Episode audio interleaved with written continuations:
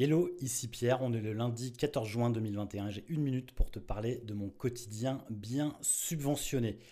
Effectivement, l'année qui vient de s'écouler a pour beaucoup d'entrepreneurs été délicate et compliquée, et notamment certains secteurs comme le mien, en tous les cas sur la partie cinéma, qui a été absolument euh, proche du néant, euh, dû à la fermeture des cinémas. Mon chiffre d'affaires, effectivement, était entre moins 80 et moins 90%, euh, ce qui est quand même assez abyssal et colossal compte tenu des investissements qui avaient été faits sur ces cinq dernières années. Toutefois, euh, il faut le souligner quand même, on a cette chance en France d'avoir le soutien de l'État et notamment des aides et des subventions.